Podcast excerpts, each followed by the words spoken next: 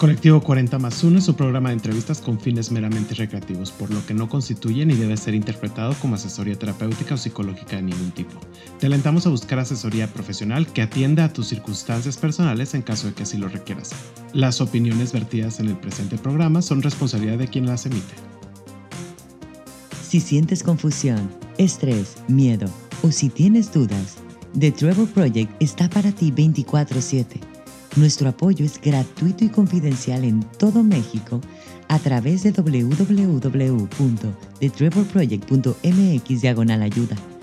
O mensaje de texto enviando la palabra comenzar al 67676 o por WhatsApp al 5592 253337. Hola amigas, amigos, amigues, bienvenidos a otro episodio más de Colectivo 40 más 1 con toda la actitud, con toda la energía. Un gran programa que se nos viene por delante. Antes de empezar, no olviden seguirnos en todas nuestras redes sociales en arroba 40 más 1, 40 con número, más con letra, 1 con número, y también suscribirse, picarle al botón de la, de la campanita en su plataforma donde nos escuchan. El día de hoy estoy con una persona muy especial y ella es Alejandra Alard. Ella nos va a contar muchísimo de su historia, de cómo está en la posición que está actualmente en BMS. Lo voy a decir así porque es muy complicado el, el, nombre de la farmacéutica y nos va a contar mucho más a profundidad. Ella es, trabaja, es directora de recursos humanos para Colombia, México, México y Perú. O sea, North Latam. correcto, es correcto. Se podría decir, pero pues es más fácil para los cuates decirlo de esa manera. Ale, bienvenida, ¿cómo estás? Hola Gerardo, muchísimas gracias, todo bien y nada, yo encantada de poder estar aquí con, contigo esta, esta tarde compartiendo un, un ratito. Muchísimas gracias por la, por la invitación. Al contrario, estamos honrados de tenerte aquí y me gustaría que nos dieras un poquito de una introducción de quién es Ale, qué hace, qué deshace, qué le gusta, qué no le gusta, un poquito para que nos dejes picados, picadas, picades y así podernos adentrar a la conversación a mayor profundidad. Súper. Nada, bueno, te, te cuento, como dijiste, yo soy Alejandra Alar, soy miembro de la comunidad LGBT, estoy casada hace casi siete años. Junto con mi esposa, bueno, formamos una, una familia homoparental, tenemos dos chiquitines. Eh, mi hija está por cumplir, está unos días de, cumplir cinco años y mi bebé cumple también seis meses. Así es que, nada, la verdad es que felices de, de la vida, compartiendo. En lo profesional, soy directora de recursos humanos ¿sí? para Colombia, México y Perú. En Bristol Myers Squibb, no está tan difícil, aunque bueno, sí, he de confesar que al principio yo también se me, se me Yo decía, ¿cuál va antes? ¿Cuál va después? Pero, pero sí, DMS es, es mucho más fácil de decir. Apasionada total de recursos humanos, toda mi experiencia profesional ha sido en, en áreas de, de talento y una apasionada también por todo lo que tiene que ver con todos los temas de, de diversidad e inclusión. Hoy, en la posición en la que estoy, tengo también el, honor de poder ser sponsor para, para inclusión y diversidad. Estamos avanzando bueno, con toda la, la estrategia, implementaciones de diferentes iniciativas con el fin único de, de, seguir construyendo una, una cultura de diversidad e inclusión para todos, todas, todos. Así es que eso, eso soy yo, eso es lo que hago actualmente. Oye, pues muy interesante. Ahorita vamos a tocar bastantes puntos en específico de lo que haces en Bristol Myers Squibb quisiera irme a tus orígenes como tal. ¿Qué representa la cantante Lucero en tu vida? es, es una, creo que nunca me habían preguntado esto, pero a ver, a mí Lucero me encanta, siempre me ha gustado mucho. ¿Qué es lo que representa? Yo creo que desde muy chiquita, antes obviamente de mi, de mi salida oficial del, del closet, esto habrá sido cuando yo tenía como 19 años, me costó mucho trabajo entender realmente como qué estaba pasando conmigo, ¿no? Yo creo que a lo mejor más hacia, no sé, a lo mejor secundaria, pues no era que lo pensara como tal, aparte yo tenía como algunos novios, claro, duraba a veces una semana, dos días, de pronto era como, ¿quieres ser mi novia? No, ¿quieres ser mi novia? No, ¿quieres ser mi novia? Bueno, sí, ya, ¿no? Y a los tres días venía y yo, no, ¿sabes qué? Ya no quiero andar contigo. Era como más para, para sacarme. Y claro, ¿qué era lo que pasaba? Que cuando todas mis amigas decían como, ya sabes, el post y la, la, revista de portada de Luis Miguel, de Brad Pitt, de Tom Cruise, de todos los que, ¿no? Que, que solemos decir en esa, en esa época. La revista Eres. Exacto, como y, o sea, y corría, ¿no? Porque fulano salió en la portada y yo decía, o sea, menos no me podría importar, ¿no? Pero al mismo Aquí ya estamos revelando la edad ¿eh? con esto de la revista Eres. La edad, pero no, pero la época, la época es importante. Te voy a decir por qué. Porque no se hablaba del tema. Entonces, para mí no era algo que pasara o de lo que yo pudiera escuchar, ¿sabes? O que, o que yo pudiera hablar con alguien del tema, ni me pasaba por la mente. Entonces, yo decía simplemente, no encuentro a ese actor, cantante, fulano que aparece en la revista que yo me vuelva loca, pero sí yo tenía fotos de Lucero, porque Lucero siempre me gustó mucho. Entonces yo decía, pero tampoco me atrevo a decirlo, ¿no? Entonces la verdad es que fue pasando y después Lucero se casó, bueno, fue cuando se casó con Mijares, y estuvo muy gracioso porque justo fue una fiesta que yo hice, yo creo que habré cumplido como 16 por ahí, y era la fiesta en mi casa y era el día de la boda. Y entonces yo decía, pues ella cómo le hago, porque yo sí quiero ver cuando ella entra a la iglesia, la quiero ver de novia, y ya está, es mi locura, porque ah, de verdad me gustaba mucho. Porque se transmitió la boda a nivel nacional, o sea, fue un eventazo. Entonces, imagínate, yo estaba en la fiesta, mi fiesta, y yo arriba yo decía, ¿y ahora cómo le hago, no? Y entonces, claro, mi cuartada perfecta, pues fue Mijares, ¿no? Y entonces, tiempo atrás, yo empezaba como, no, es que a mí me gusta Mijares. O sea, Mijares es el que me gusta. Y entonces, claro, llegado el momento de la boda, en mi fiesta, yo dije, disculparán todos, pero yo tengo que subir unos minutos, ¿no? O sea, cuando empiece la boda, porque, nada, a mí me encanta viajar, yo tengo que ir a ver, y me desaparecí en mi fiesta, tal cual. Subí, prendí la tele, yo creo que estaba mi mamá, no sé, la estaba viendo, le dije, bueno, me avisas cuando ya vayan a entrar. Y nada, la vi y dije, es que sí me gusta, bueno, bye. Y ya, seguí en mi fiesta, ¿no? Tiempo después, cuando yo ya empecé como a asimilar un poco, y esto fue algunos años después, como que entendí, dije, claro, es que sí me gusta Lucero. O sea, físicamente, claro que me gusta. Porque al principio... Te gustaba, pero no tenías el nombre para la definición de qué era lo que sentías por ella, en cierta forma. Una admiración, pero al mismo tiempo como que decía, me gustaría ser como ella, pero me gusta como es. No lo podía decir en palabras, pero después y hasta la fecha, ¿eh? o sea, igual todo se ríe en mí, digo, no me importa, ríense lo que quieran, me encanta. O sea, me encanta, no me pierdo ningún concierto de ella, para que veas mi grado de locura. Después lo entendí, ¿sabes? O sea, como que siempre fue esa, o sea, paulatinamente hasta que dije, claro, sí me gusta. Oye, y ahorita hablabas de pues esta salida con tu familia y demás, y como que diste un preámbulo. Y esto se origina porque sus papás descubren que tu hermano es gay. Sí. Y por, fue una consecuencia, de cierta forma. Yo no planeaba decir nada, ¿no? Yo todavía, yo creo que yo todavía estaba en mi proceso de, de aceptación y asimilación conmigo misma. Yo no lograba ponerle palabra, o sea, para mí era como, bueno, está, está pasando, ¿no? Y está pasando, pero eso no quiere decir que yo sea gay, o no quiere decir que yo sea lesbiana. Pero aparte, entiéndeme, decir la palabra lesbiana para mí era como, no lo voy a mencionar, o sea, era gay, ¿no? Términos generales, gay, ahí lo dejamos. Y mm, no, un día la verdad es que llegué a mi casa, me encontré, nada, mi papá, mi mamá estaban hablando, mi mamá como que estaba llorando y yo decía, pues, ¿qué pasó, no?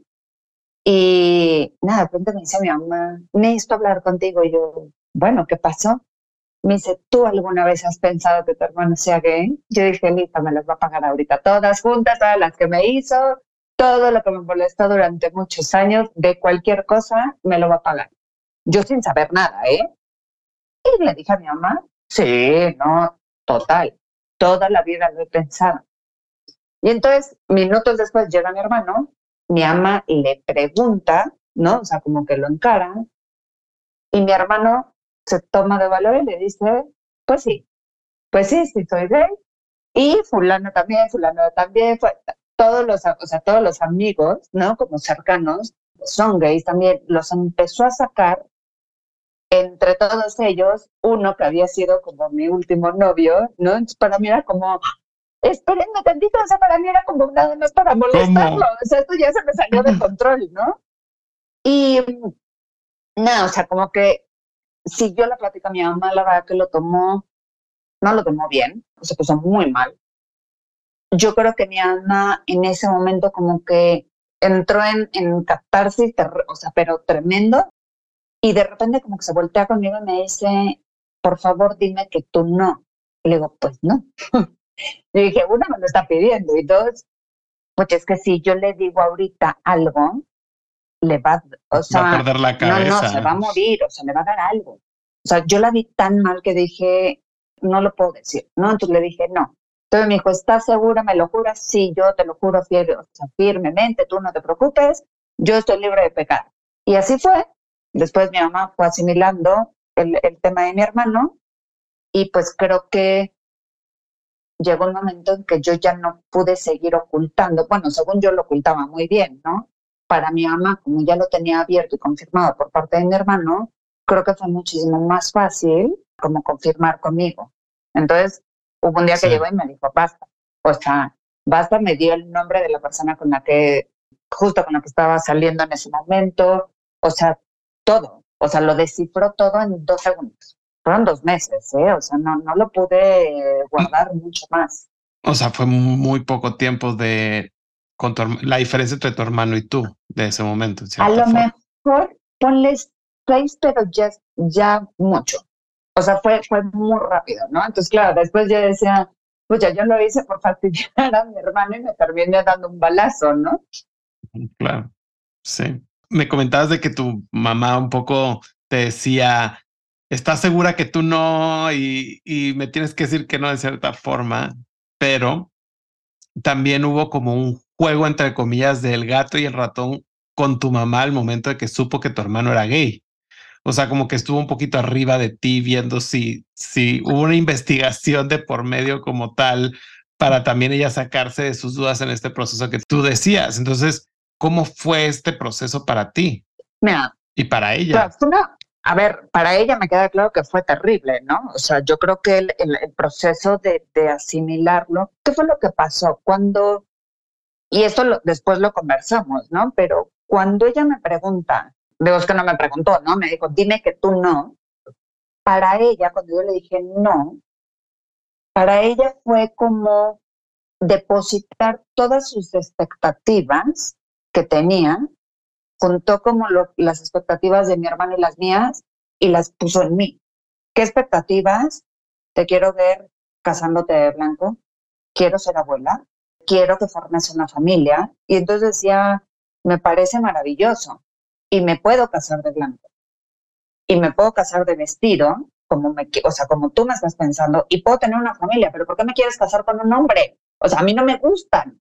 Voy a ser infeliz el resto de mi vida solo porque tú me quieres ver al lado de un hombre. ¿Por qué? Porque así lo dicta la sociedad o porque así lo tienes en tu mente, pero son tus expectativas, no las mías. Y alrededor también, ¿no? Más allá de, de, mi mamá también, que era lo que pasaba con amigos o, con amigos, que mucho empezó a salir como por rumores, porque no es como que yo haya dicho así, ah, salgo del closet y China libre, ¿no? La verdad es que fue paulatino, empezaron como muchos rumores en la escuela en la que estaba, me empecé a encontrar con personas que de repente pues ya no me saludaban como antes me saludaban. Entonces era como todo alrededor, ¿no? Era como, es un caos. Y entonces con ese mismo caos yo le decía a mi mamá, mira, mamá, con todo lo que estoy viviendo, ¿tú crees que si para mí fuera un tema de decisión, ¿no? De decir, ay, pues todo eso me ocurrió, no sé, amanecí contenta y pensé que quería ser lesbiana. Obvio no sucede así, ¿no? Mm. Si hubiera sido de esa forma, te juro que yo no me meto en la cueva del lobo yo sola no estaría tan loca como para irme a meter cuando estoy viendo como todo el caos que hay alrededor, ¿no? Con amistades, pues lo mismo. O sea, a mí me tocaba ir de, oye, mira, te invito a un cafecito, es que tengo que hablar contigo. Y entonces nos sentábamos al decía, bueno, pues es que te tengo que decir que, pues bueno, es que sí, este, sí has escuchado rumores, pues es que no, no es que sean tan rumores, bueno, es que sí es cierto, porque ni siquiera lo podía pronunciar.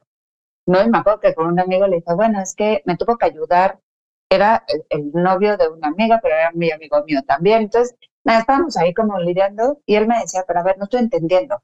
Y yo, bueno, sí, lo que pasa es que mira, o sea, no sé cómo explicarte, pero bueno, es que yo, yo ando ahorita con ella, pero entonces me dice, bueno, pero dilo, eres lesbiana. Y me acuerdo que esta amiga se vuelve y le dice, ay, ¿por qué le dices así? Y yo también yo decía, o sea, todo bien, pero no me, o sea, no hay que por qué ser tan agresivo, ¿no? Yo lo sí, pienso normal, me muero de risa porque digo, it is what it is, o sea, mi vida, pues sí, sí es, ¿no? O sea, pero a lo que voy es, en ese momento no podía ni siquiera yo escuchar la palabra porque era como una agresión. Y el, el hecho de tener que estar dando explicaciones a todos los que me rodeaban y que muchos decían, se le va a pasar, ¿no? Seguramente está copiándole al hermano.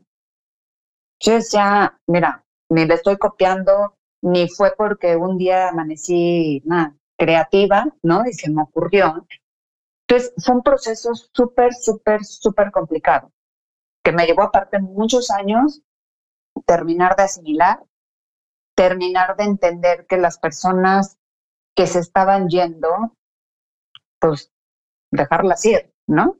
y que hoy, hoy como lo veo, pero definitivamente no fue así en ese momento, que digo, mira, agradezco a la vida porque, nada, solita se encargó de, de hacer esta limpia, ya sabes, y, hoy la gente que está a nuestro alrededor, o sea, y nuestro como, como familia, es la gente que quiere estar y que tiene que estar, ¿no? Y que, que sin duda estamos rodeadas de amor y en ese sentido, la verdad es que no, nos, no es como que yo siga sufriendo por las personas que no están, nada. Y la otra también es pues yo era muy joven. Era joven, no tenía una estabilidad, o sea, me parecía, bueno, listo, me voy de mi casa, más, seguí estudiando, estaba en la carrera, yo creo que apenas iniciando, y nada, mi mamá era muy fácil de decir, bueno, no sales y listo, te castigo el coche, y no sales, ¿no? Entonces, pues sí, un proceso súper, súper, súper, súper duro y complejo. Complejo de, en, el sentido de cómo lo vivía para, o sea, yo estaba enfrentando a mi mamá al mismo tiempo que yo seguía luchando con mi propia aceptación. O sea, estabas en tres frentes, tenías como tres frentes abiertos, sí, claro. La sociedad como tal, o sea, ponerlos todos en, en, una misma canasta en cierto sentido. Y la otra que, me, que a mí me pasaba es que yo decía, ¿qué es esto? ¿No? O sea, porque por un lado, mismos amigos, ¿eh? O sea, porque teníamos, bueno, con, con el grupo de, de amigos, con mi hermano son muchos amigos en común.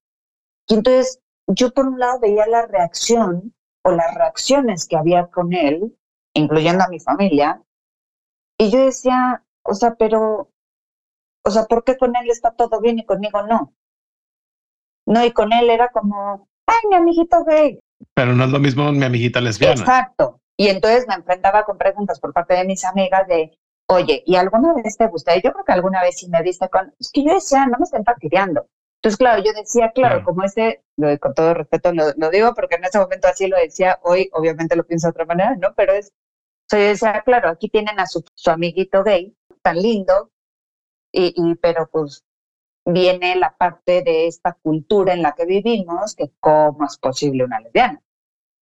¿No? Entonces, desde ahí yo decía todo mal, o sea, entre, entre mismo donde estamos, ya deja tú la parte del machismo mexicano, o sea, incluyendo la parte de la comunidad LGBT, está esa distinción de, bueno, como gay, todo bien. No, pero como lesbiana ya no. Sí, sí, sí. Ahí viene el camino de la interseccionalidad. esta palabra que la hemos repetido al cansancio y que últimamente está muy, no de moda, pero pues está siendo más visible la palabra. Y que yo creo que más. De todos los efectos. Y yo creo que es algo simplemente se le puso nombre. Porque al final existe, ¿no? O sea, si, si entendemos lo que quiere decir con interseccionalidad, pues mismo yo te lo estoy diciendo, ¿no? O sea, yo estaba lidiando con la parte de ser lesbiana, pero al mismo tiempo era el frente por ser mujer, pero al mismo tiempo el frente por un tema de generación o de edad. Entonces, claro, empieza, o sea, por todos lados, y sí, hoy Hoy es un concepto de acuerdo contigo en que a lo mejor se ha puesto mucho de moda, pero creo que era necesario ponerle una palabra para poder hablar y para poder abrir la conversación. Y más que moda es más dicho ponerlo sobre la mesa. Vivía yo. Sí. Oye, ¿cuál fue el momento en el que tanto tu mamá y tú llegaron a tener una reconciliación? ¿Cómo fue ese primer acuerdo o cómo reconciliaron ambas partes? Porque no solamente es ella, eres tú, o sea, la que sufrió los, el rechazo, la que sufrió el señalamiento, pues fuiste tú en su momento. Entonces, ¿tú cómo diste ese primer paso para iniciar el acuerdo y la reconciliación? Mira, yo creo que fue, o sea, poco a poco se fue como calmando un poco. Después tuve una, una relación, digamos, como mi, mi primera relación ya en forma de, ah, sí es mi novia y así lo entiendo, mi primer amor, todo bien. Y ahí como yo lo que le decía a mi mamá y, que fue lo que siempre luché, ¿no? Que le decía, esto es lo que quiero, yo estoy convencida. Entonces, fue mucho de mi parte de decir, a modo que yo pueda ser convincente, congruente con quien soy, con, con lo que, como lo estoy viviendo de manera auténtica, va a ser mucho más fácil, ¿no? No quiere decir que fue fácil al 100%, porque era de cara con, con, mi mamá, ¿no? Pero después en otros, en, en, otros entornos, digamos, pues yo, pues si no había necesidad de mencionar absolutamente nada, no tenía para qué mencionar nada, ¿no? De hecho, me fui a vivir en un semestre a Monterrey y nadie se enteró. Porque yo decía, porque se tienen que enterar, o sea, todo, o sea, sí, esto, esto soy yo, pero no tengo por qué decirle a nadie poco a poco mi mamá fue calmándose un poco. Claro, de repente todavía yo creo que no perdía la esperanza. Entonces me acuerdo que de repente, no sé, estábamos viendo la tele y me decía, mira, ¿qué opinas? ¿A poco no está guapo? Y yo, pues sí, o sea, hasta la fecha puedo decir si está, o sea, si me parece guapo o no, ¿no? Oye, es que fíjate que, no sé, hablé con tal amiga y quedamos que a ver si te presentó a su hijo y yo, ¿pero para qué? O sea, para Le vas a hacer perder el tiempo. No, o sea, si me lo quieres presentar para que seamos buenos amigos, como hijos de las mamás que son amigas, ah, sí, yo encantada. Pero si me lo quieres presentar, o sea, otra vez te lo vuelvo a decir, ¿no? Y entonces, ay, bueno, ya que no sé qué, yo no me estaba diciendo, yo, pues es que no me digas. Entonces, como que poco a poco se iba un poco calmando la cosa. De repente todavía tenía ahí como sus, ¿no? Sus, sus flashazos, sus embarradas. Y por supuesto también era como, o sea, bueno, sí, pero tampoco creo que exista la necesidad de que digas nada. O sea, es como que se queda entre nosotros, ¿no? Era como un acuerdo de ella, pues con ella que hizo conmigo, de... Mm, en su mente. En su mente, ¿no? Fue un acuerdo que yo creo que le ayudó, donde decía, bueno, pues no, no hay necesidad de decirlo. Y yo, sí, está bien, si eso te hace sentir bien, está, está perfecto, ¿no? Es una parte de negociación en cierta forma para poder llegar a reconciliar también y llegar a un objetivo y un acuerdo. Sí, y también yo lo pensé, yo decía, a ver, es otra generación. O sea, si a mí me costó trabajo entender el tema porque era como, ¿de qué me están hablando? Pues yo decía, pues sí, al final es otra generación, ¿no? Y también, también es válido que a ella le esté costando trabajo y también es válido que ella tenga un proceso. Me gustó o no, y esté o no de acuerdo. Si me dices, oye, me hubiera encantado que fuera diferente, por supuesto, porque la pasé fatal los primeros años. Sin embargo, pues bueno, también fue su proceso, ¿no? Y ella tuvo un proceso para vivir de, de aceptar, de pelearse con sus expectativas, porque ella se peleó con sus expectativas, y que creo que también, y hoy que soy mamá, creo que un poco va por ahí, ¿no? De en qué momento entiendes que tus hijos son prestados y que tú no puedes decidir, no puedes decidir sobre la vida. Entonces yo tenía de repente como muchos comentarios de mi mamá de, bueno, o sea, sí, pero con ella no. ¿Por qué no? No, pues porque no. Y yo no, pues es que fíjate que tú no vas a escoger con quién, ¿no? También. Entonces, ¿sabes? Era como mucha esa, esa pelea que pues yo estaba creciendo también, yo estaba también empezando a marcar una independencia y yo me estaba empezando a alejar de mi mamá en ese sentido, ¿no? De, pues yo ya estoy casi por salir después de, la carrera, después decidí irme a estudiar un semestre a la carrera fuera de México. Entonces era como, como que todo el proceso también para ella al mismo tiempo. ¿Qué estaba pasando con mi hermano en ese momento? Te diría, con él creo que lo digirió de otra manera. Y justo cuando yo en algún momento, y que creo que fue parte de, de esta pues no sé si la reconciliación o, momentos, digamos, donde explotaban las bombas que yo habían reclamos por mi parte, pues mi mamá después sí me lo reclamó, ¿no? Y me dijo, yo te lo pregunté, te pregunté y te atreviste a decirme que no. Y yo, no manches, es que nada más hay que ver cómo te pusiste, ¿no? O sea, yo dije, pero un mm, infarto, yo no voy a ser culpable de un infarto. Sí, no, y yo, no, pero no. tú me lo preguntas, o sea, tú me dijiste que te dijera que no, yo te dije que no. No, pero me viste la cara. No, yo no te vi la cara. O sea, yo lo hice pensando pues en, ti, ¿no? En que no te pasara nada. Y en salvaguardarte también a ti. Claro, entonces era como el momento del caos. Le decía, pero no por eso me puedes penalizar de por vida y no por eso me puedes decir, ah, pues entonces como entendí que tu hermano nunca se iba a casar, iba a tener hijos, entonces todas las expectativas las dupliqué.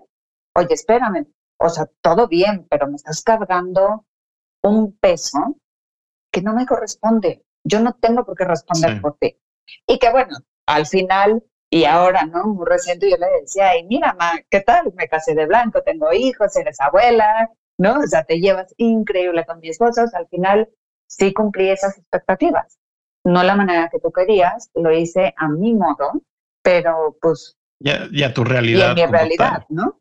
Oye, diste una conferencia que también va relacionado con este tema, platicando sobre tu orientación en el trabajo. ¿Fue el inicio de una liberación también en cierto sentido? Yo creo que sí. A ver, yo con todo este proceso, cuando yo llego a Johnson, yo creo que estaba a un mes o mes y medio de casarme. Y yo venía de una empresa en la que justo ahí fue donde conocí a mi esposa, que vivimos como toda esa parte de, ya sabes, el radio pasillo, el murmullo, y que si esto será que Jess y Ale andan, y terrible. ¿Son novias? ¿Serán novias? Sí, son novias, ¿no? sí, ya, dejen de molestar, ¿no? Cuando yo llego a Johnson, yo dije, yo no pienso volver a pasar por esto, porque es verdad que yo estaba mucho más enfocada en tratar de, de ocuparme de este tema y de que nadie se diera cuenta, porque aparte yo decía, y si me corren, porque aparte las dos estábamos en recursos humanos, ¿no? Y yo decía, oye, la de colmo es que lo vayan a registrar como un conflicto de intereses y ahí sí, no, fregamos todos, ¿no? Entonces estaba yo súper como enfocada en, o sea, mi energía estaba muy puesta ahí, ¿no? Y acá llega el momento que digo, yo ya no lo voy a vivir, pues yo lo voy a decir, ¿no? Si me preguntan, yo lo voy a decir. Y aparte, pues yo me caso, yo me voy de luna de miel, o sea, man, va a salir el tema, ¿no? Pero que si me tienen que correr, pues que me corran. Durante el proceso de entrevistas nunca salió nada, como que nunca nadie me preguntó absolutamente nada. Pero cuando yo llego, ya que entré y demás, pues ahí me empiezo a dar cuenta que de verdad lo podía decir, de repente nadie me volvía a ver, o sea, era como, ah, ¿y por qué me voy a casar? Y, mm". yo decía, ah, pues ok, no, no les interesa aquí la vida de nadie, o sea, demasiada frialdad.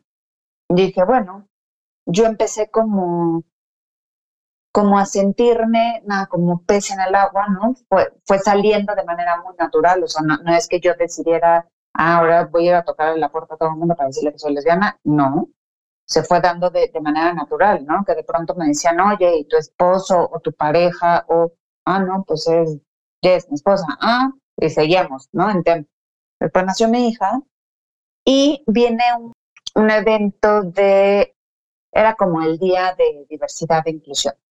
Al equipo que le toca organizar, junta a a los tres sectores, junto también a la planta de, Juárez, que era la, más grande. O sea, en, total México como tal, yo creo que eran unas 12 mil, 13 mil personas. Y entonces me dicen, mira, estamos buscando diferentes historias para contar, ¿no? Desde diferentes perspectivas. Me dicen, entonces, pues te queremos invitar para ver si te gustaría como participar, tienes algo para contar. Le dije, pues no sé si tengo algo para contar, ¿no? O sea, y ahí como que les conté rápido mi historia, le dije, mira, un poco de lo que venimos hablando, salí del closet por esto, después yo tuve un evento en mi vida por un tema de, de una negligencia médica, yo estuve hospitalizada, pasó esto y esto y esto. y acá estoy, ¿no? Y tengo una hija, mi, no sé, mi gorda tenía ahí meses, yo creo. Meses. Meses. Y entonces me dicen, oye, pues sí, te invitamos a que cuentes tu historia en el, en el evento. Y yo, ah, pues sí, ¿no? Y dije, bueno, pues va. Yo llegué, ya sabes, hice como mi, mi relato, ¿no? Pasando desde mi bonita historia de que me gustaba Lucero, de todo, conté todo, todo, toda, toda mi historia. Hay un punto en el que yo me quiebro por completo, ¿no? Cuando justo estaba hablando de, de estas expectativas, acababa de, yo creo que esto fue, fue en noviembre, tenía menos de un año de haber fallecido mi abuelita, que aparte mi abuelita había fallecido el mismo día de mi cumpleaños, que ella no alcanzó a conocer a mi hija, pero sí alcanzó a saber que estaba embarazada, mi esposa. Entonces, obviamente, cuando llego a ese punto, me quiebro por completo y de repente cuando cuando volteo, no te puedo explicar la cantidad de gente que, que de repente empecé a ver sentada enfrente de mí llorando junto conmigo. Yo decía, ¿qué es esto? Y entonces obviamente ahí, o sea, mi, mi vulnerabilidad explotó de una manera que yo dije, ya está, no me puedo ni siquiera controlar, ¿no? Sí, no, hiciste conexión con la audiencia y, y ahí en los, que estaban, físicamente, ¿no? Yo en ese momento no sabía cuál era el alcance que estábamos teniendo de manera online. Entonces, nada, como que terminé ya súper lindo, todo, no sé qué, y de repente de ahí como que empecé a ver un, un efecto, ¿no? Como que mucha gente se me acercaba como a decirme palabras, ¿no? Acerca de esa plática que yo había dado. Y de repente como que lo como que lo procesé y dije, ¿qué pasó aquí? Entonces cuando me dicen, no, lo que pasa es que en Juárez estaba prendida toda la planta. Y yo, ¿qué? Me saben, la, o sea, estaban las pantallas en la planta. Y en el otro sector también, y en este sector también. Y entonces, claro, por ahí como que me empecé a dar cuenta y dije, bueno, mira, sin intención, fue un momento de revelación sin buscarlo, ¿no? Porque años antes yo había estado en un curso de estos como de, no sé cómo llamarle, ¿no? Como de, superación personal y estas cosas. De coaching, si lo quieres Ajá. Y uno de mis retos era pararme enfrente de, no sé, habían 150 personas, qué sé yo, y, y poder decir que yo soy lesbiana, ¿no? No lo hice. O sea, lo hice con mi grupo chiquito de 10 personas. Pero después cuando llegó el momento de levántate y dilo, dije, no, mejor no. O sea, no, pues no, yo decía, no, espérense, o sea, todo bien, pero ¿por qué, o sea, pero ¿por qué tan pública la cosa, no? No, y deja tú, lo multiplicaste por mil. Claro, o sea, después. Nada, sí, o sea, tu pregunta fue liberador, sí, sí, totalmente, y sobre todo ver el efecto o sea, cuando te das cuenta que a través de una historia, y que aparte yo no lo hice de verdad con ninguna intención de absolutamente nada. Sea, a mí me dijeron, oye, ¿puedes contar tu historia? Sí, la cuento, me da lo mismo, ¿no? Pero cuando me empecé a dar cuenta la cantidad de, de, personas que logré tocar y que aparte se acercaban y me decían, oye, pues yo no me había atrevido a decir nada, pero pues mira, yo soy gay, y mira, yo soy lesbiana, y mira, yo no me atreví a salir del closet, pero te escuché y entonces ahora me da valor para salir del closet. Entonces empezar a recibir estos mensajes era como, bueno, no sé, o sea, me parece maravilloso que, que, a través de mi historia haya inspirado y que le haya dado el valor a otras personas para decir, eres quien eres, ¿no? Y para mí algo que yo siempre he peleado y que hoy lo peleo más que nunca es en un tema de vivir auténticamente. O sea, yo soy quien soy y nada más, ¿no? Y nada más. Oye, ¿cuáles son las estrategias ahora? Porque fue en Johnson Johnson. Ahora estás en otra empresa. ¿Cuáles son las estrategias para que los diferentes pilares de la diversidad se sientan incluidos en Bristol Mayor's Squid? A nivel organización están los diferentes grupos de, eh, empleados, afinidad. En México, hace dos años se había creado el grupo de BINA, que es la que es el Network of Women, o sea, como la, la, la parte de, de, de género. Después está Pride, que obviamente es enfocado a Pride Alliance, a la comunidad LGBTQ+. Y esos dos capítulos se habían abierto dos años y un año eh, el año pasado. Entonces, cuando yo entro, a la, que justo hace un año, desde mi rol de echar empecé a entender, bueno, qué estamos haciendo y demás. Y yo decía, acá nos, o sea, nos estamos quedando muy cortos, porque no se trata de Pride, no se trata de Binao. O sea, todo bien, porque tienen que haber acciones puntuales, pero se nos está perdiendo todo un universo.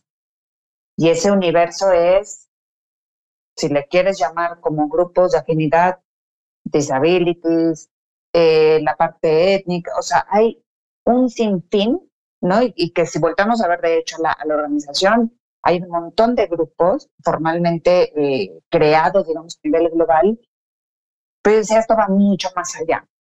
Y mm, en conversaciones y demás acordamos que, eh, bueno, también con, con, con, el director general, alineándonos con la región, acordamos que yo sería sponsor para Inclusión y Diversidad a partir de este año y sentándome ¿no? con el equipo para decir, a ver, ¿qué es lo que vamos a hacer? De entrada, necesitamos juntar a los equipos. Necesitamos juntarlos y necesitamos ver un paraguas como inclusión y diversidad. Se quedan los grupos de afinidad porque, porque están creados y porque tienen que existir. Digo, y tienen que, porque obviamente hay, eh, son iniciativas como muy, muy puntuales, ¿no? Pero empezamos a, a trabajar muchísimo y también fue como, hagamos un double clic y vayamos a ver qué es lo que se ha hecho hasta hoy. Para mí la importancia de una estrategia de inclusión y diversidad es todo lo que se haga a nivel iniciativa, a nivel, si vas a impartir un curso, un entrenamiento, una charla, lo que sea, tiene que impactar directamente a tu cultura, a tu clima, a los colaboradores, ¿no? Entonces, como que dijimos, bueno, hagamos una pausa.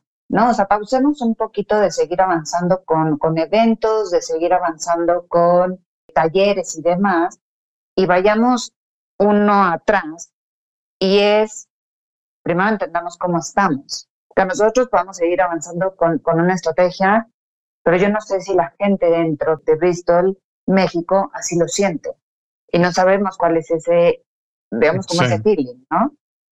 Y para que podamos estar en ese punto, necesitamos primero asegurar que realmente tenemos los lugares seguros, los espacios seguros, y que tenemos los beneficios y que tenemos el, el lugar adecuado y seguro para que venga a trabajar aquí cualquier persona. Y entonces, justo nos empezamos a enfocar en, listo, vayamos con certificación como lugar eh, para trabajar para la comunidad LGBTQ+, Estamos trabajando con la, bueno, con la certificación de la NOM 025, que está ligada a la Ley Federal del Trabajo, la cual certifica como un lugar eh, diverso e inclusivo. Entonces, ¿qué es, digamos, como esa estrategia de realmente necesitamos certificar que tenemos ese espacio seguro antes de seguir avanzando con muchas más acciones?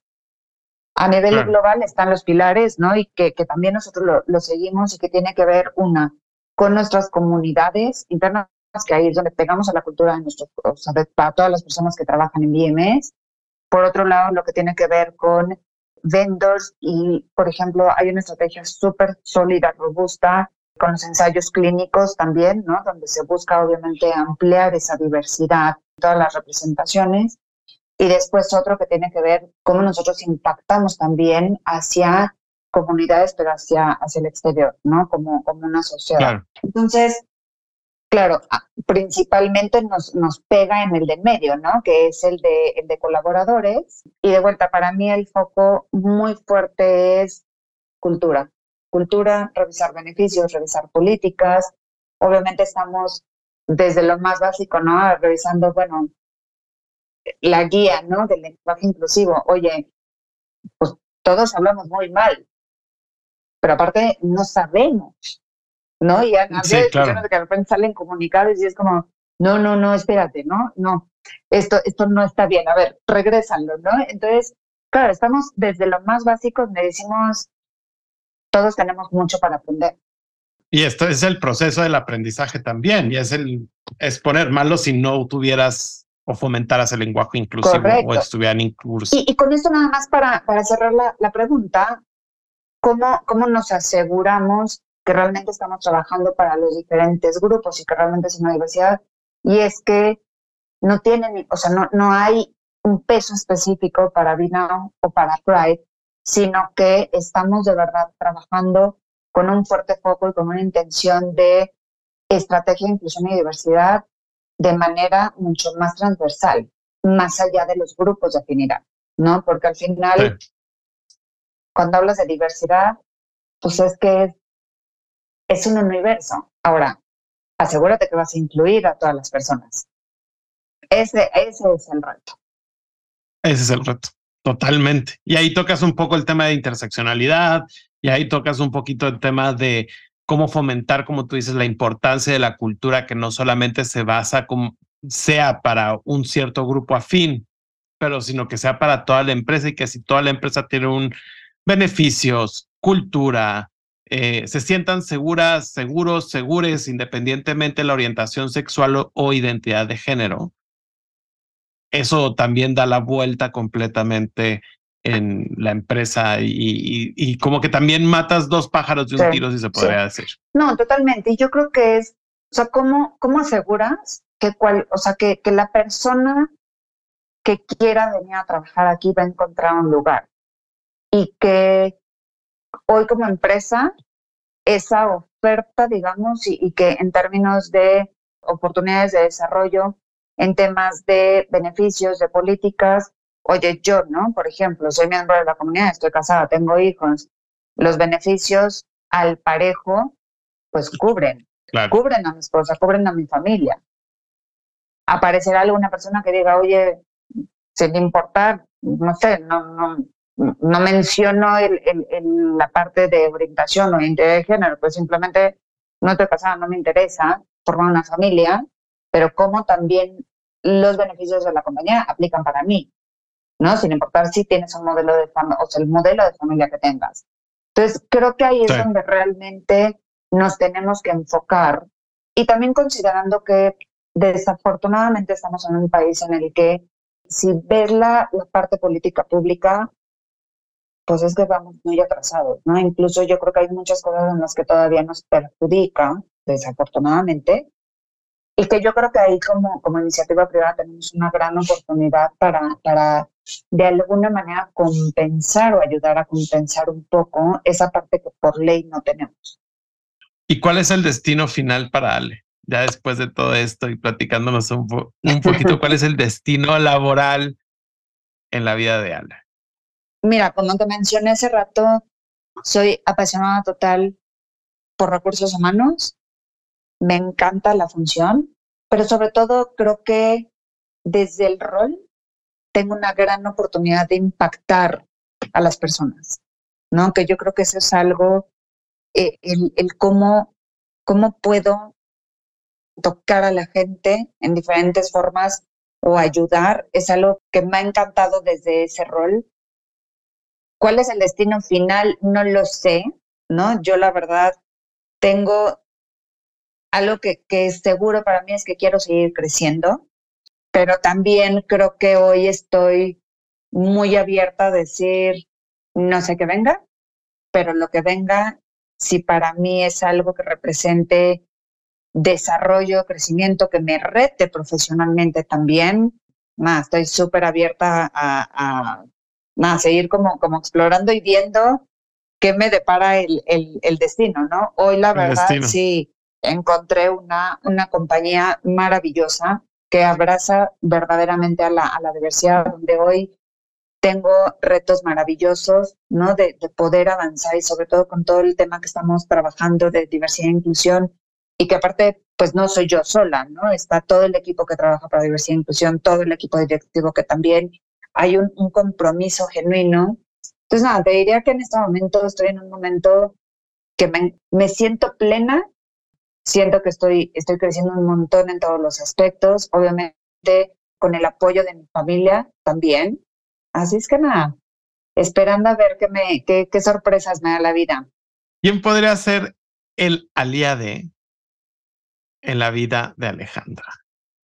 fue una persona muy especial cuando estaba en medio del caos, pero aparte, ¿te acuerdas que hace rato te mencionaba que cuando mi hermano sacó a varios del closet, sacó entre uno de ellos el que había sido mi novio? Sí. Antes de ser novios fuimos muy amigos, terminamos, obviamente hubo un, un tiempo ahí, ¿no? Que nada, que nos costó como volvernos a encontrar. Pero cuando nos encontramos, la verdad es que fue una cosa espectacular, maravillosa, llena de complicidad, donde pues los dos estábamos en el mismo camino, ¿no? A lo mejor él también un poco más de libertad, pero pues pasó de ser mi cómplice, mi confidente, mi tapadera, ¿no? ¿Por qué no? Porque también obviamente era como, bueno, ya me voy, una fiesta, este, es de parejas, entonces viene él por mí. Voy con... Ajá, y mi mamá decía, ah, pues ok, ¿no? Igual, o sea, nos íbamos dentro y ay, vámonos a la fiesta. Entonces, claro.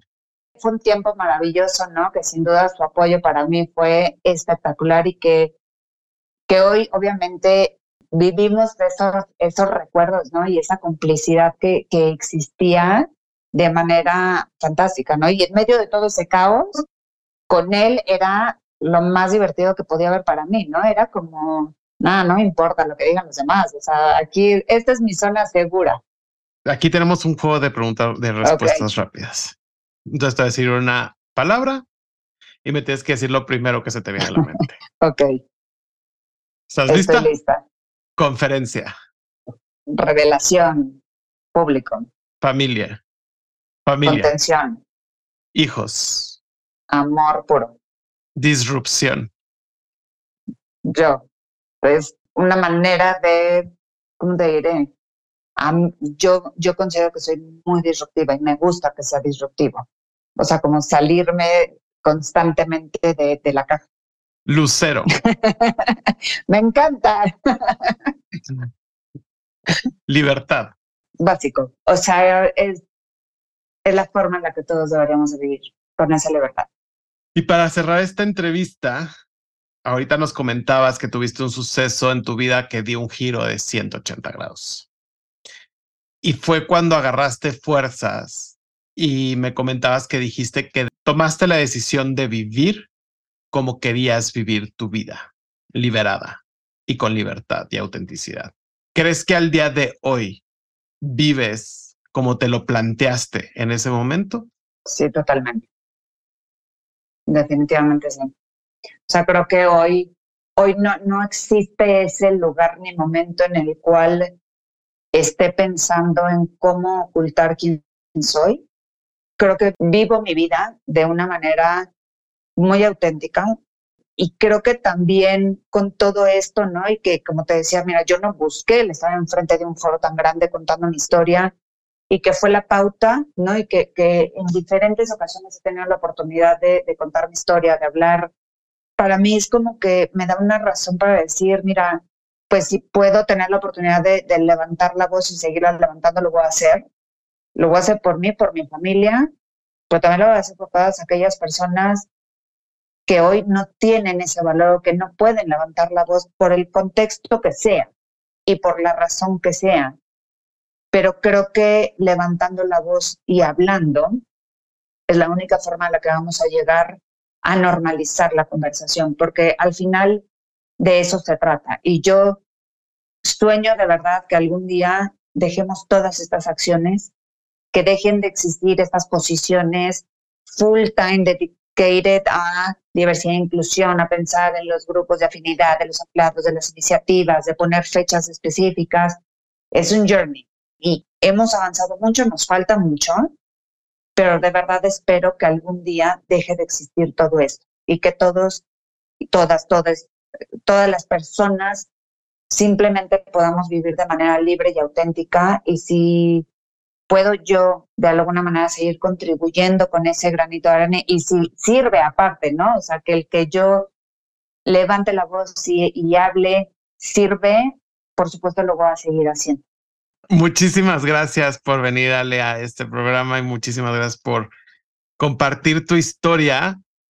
Yo sé que no solamente estás llegando, llegaste a 10 mil personas, aquí vas a llegar a muchas más para abrirte y pues es algo que estás haciendo constantemente y como tú bien dices, si tú puedes ser la voz o tu historia puede ser vocal para las historias de las demás personas, es algo espectacular y nunca lo dejes de hacer porque estás brillando por tu autenticidad y por tu libertad, que eso es lo más importante. Muchísimas gracias. No, muchísimas gracias, gracias de verdad por la por la invitación. Me encantó platicar contigo y ¿yes?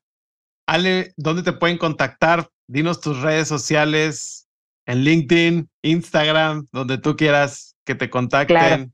Mira, lo, más, más fácil, ¿no? Que me pueden contactar es a través de LinkedIn. Mi perfil está como Alejandra Alar, Alar A W L A R T. También me pueden encontrar en Instagram, ahí aparezco como Ale Alar de Landa. Eh, y nada, yo feliz de la vida de, de, poder conectar y como decíamos, si puedo seguir contribuyendo y poniendo de alguna manera ese, ese granito de arena, pues yo, yo feliz. Al contrario, lo estás haciendo ya aquí contándonos tu historia. Muchísimas gracias. Y trabajando por, por la lucha de todas, todos y todes. Y a ustedes no dejen de escucharnos semana a semana. Esto fue otro episodio más de Colectivo 40 más 1. Síganos en nuestras redes sociales en arroba 40 con número, más con letra 1 con número. Nos escuchamos la próxima semana. No dejen de suscribirse, darle 5 estrellitas. Hasta luego.